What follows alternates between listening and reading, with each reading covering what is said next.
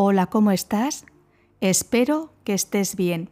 Después de unos días ausente por motivos de agenda personal, estoy de nuevo aquí y con ganas de viajar con la palabra libertad y reflexionar después sobre acontecimientos cercanos que no pueden quedar en el olvido ni en la indiferencia. Empezaré por compartirte una fábula de Jean de La Fontaine titulada El lobo y el perro. Dice así. Vagabundeaba un lobo enjuto y hambriento por el bosque Hacía días que no probaba bocado y estaba en los huesos. Y de pronto vio a un perro paseando cerca de él. El perro tenía un aspecto formidable, robusto y lleno de vitalidad. Y el perro, que se encontró con la mirada lastimera del lobo, le dijo, ¿Por qué no vienes conmigo junto a mi amo? Te dará comida y podrá recuperarte. Solo tienes que obedecerle y mostrarle cariño. No es muy difícil. El lobo, que estaba realmente desesperado, pensó que era una buena idea. Al fin y al cabo, necesitaba comer, así que aceptó y comenzó a seguir al perro. Pero a mitad de camino se fijó en que el perro tenía heridas alrededor del cuello. Y dime, perro, ¿de qué son esas heridas que tienes en el cuello? Preguntó lleno de curiosidad el lobo. Ah, no es nada, contestó el perro son las marcas de la argolla con la que mi amo me ata. Ah, ¿que te atan? preguntó asustado entonces el lobo. Sí, todos los días, pero lo hace por mi bien, para que no me vaya y me haga daño. Oh, no, perro, entonces creo que prefiero quedarme en el bosque muerto de hambre. Y diciendo esto, el lobo dio media vuelta y se adentró de nuevo entre los árboles. Moraleja. No vendas tu libertad a ningún precio. Y hablando de libertad, quiero comentar como periodista que soy lo siguiente. A principios de la semana pasada asesinaron a tiros en el estado de Veracruz, México, a la periodista mexicana Yesenia Mollinedo, directora de la publicación El Veraz, y a la camarógrafa Joana García. Este asesinato llegó días después del que se perpetró en el mismo país contra otro periodista, Luis Enrique Ramírez, destacado por sus columnas de opinión cuestionando las acciones de políticos locales. A mediados de la semana pasada, otra periodista palestina estadounidense, Shirin Abu Akleh, reportera de Al Jazeera, fue asesinada de un disparo que le voló la cabeza mientras estaba retransmitiendo los enfrentamientos entre israelíes y palestinos en Cisjordania. Llevaba un chaleco identificativo con la palabra press, prensa, y estaba ejerciendo su desempeño laboral en el medio en el que trabajaba desde hacía 25 años. Cifras recogidas por parte de la Federación Internacional de Periodistas, que datan de principios de año, es decir, que no están todavía actualizadas, registran 2.721 periodistas asesinados y asesinadas en el mundo desde 1991. Según la última edición de la Clasificación Mundial de la Libertad de Prensa de Reporteros Sin Fronteras del año 2021, que evalúa la situación del periodismo en 180 países y territorios del mundo, el periodismo está total o parcialmente bloqueado en el 73% de los países analizados.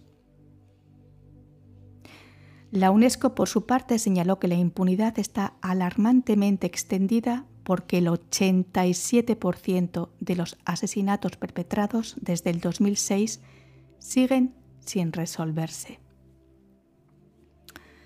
No ahondaré en más datos porque creo que son lo suficientemente esclarecedores, pero sí quiero incidir en la gravedad de aniquilar cualquier forma de expresión que busque proporcionar una mirada distinta a la que nos quieren imponer, venga del país que venga y al margen de la noticia que den. Castrar la libertad de expresión encarcelando la mente de las personas para que no contemplen otros puntos de vista y puedan hacerse su propia composición de lugar, con todas las versiones sobre la mesa. Insisto, todas. Esto es muy, pero que muy grave. Y yo te pregunto, ¿de qué sirve tener expresión si no va acompañada de libertad. Si el precio de informar te cuesta la vida o vives en el ostracismo, la amenaza o la invisibilidad por desear conectar con una palabra hermosa que es transparencia. Hemos de conformarnos con noticias filtradas y teledirigidas que anestesien cualquier análisis que difiera de unas directrices específicas. Es con esta manipulación con la que debemos forjarnos una opinión sin rastro de otras diferentes. ¿No queda así puesta en entredicho la credibilidad de los medios de comunicación? Yo personalmente no lo quiero para mí, ni tampoco para ti.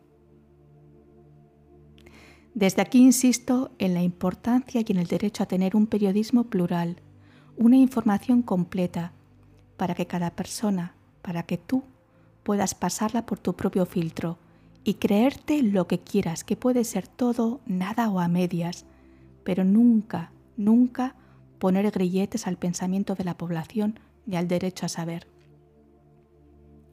Tu mente es tu tesoro y tu reflexión tu camino. Cuestiona y analiza siempre. Inyectarás aire puro a tu mente y podrás conservar ese paraíso del que no te pueden expulsar, que es tu ideario propio. Cierro el episodio con esta frase de Voltaire.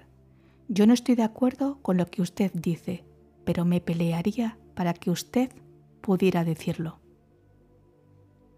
Te ha acompañado un día más Marta Llora. Muchas gracias como siempre por tu tiempo y atención. Te deseo un feliz camino de vida. Cuídate mucho y hasta pronto.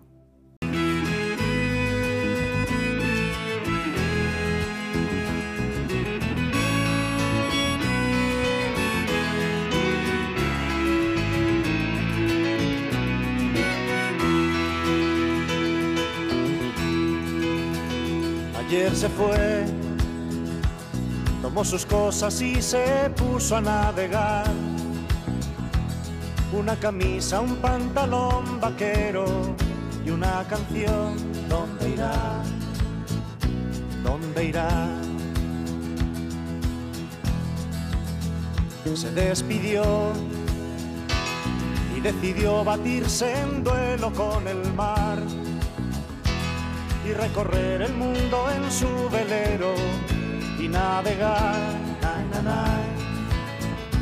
navegar. Y se marchó y a su barco le llamó libertad y en el cielo descubrió gaviotas y pintó estelas en el mar y se marchó su barco le llamó libertad. Y en el cielo descubrió gaviotas y pintó estelas en el mar.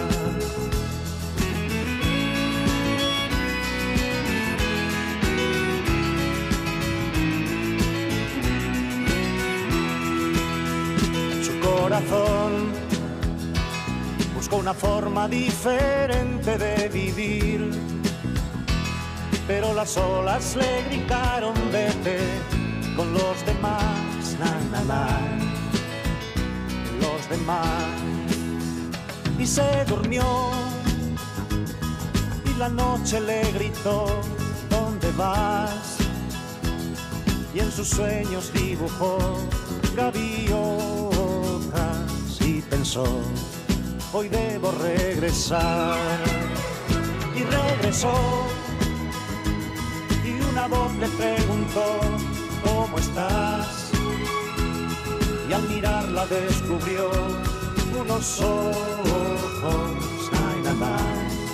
azules como el mar.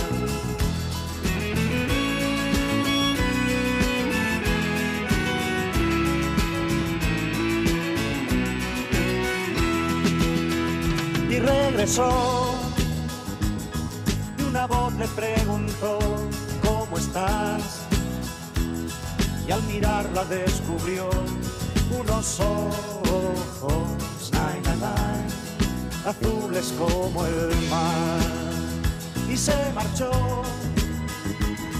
y a su barco le llamó libertad.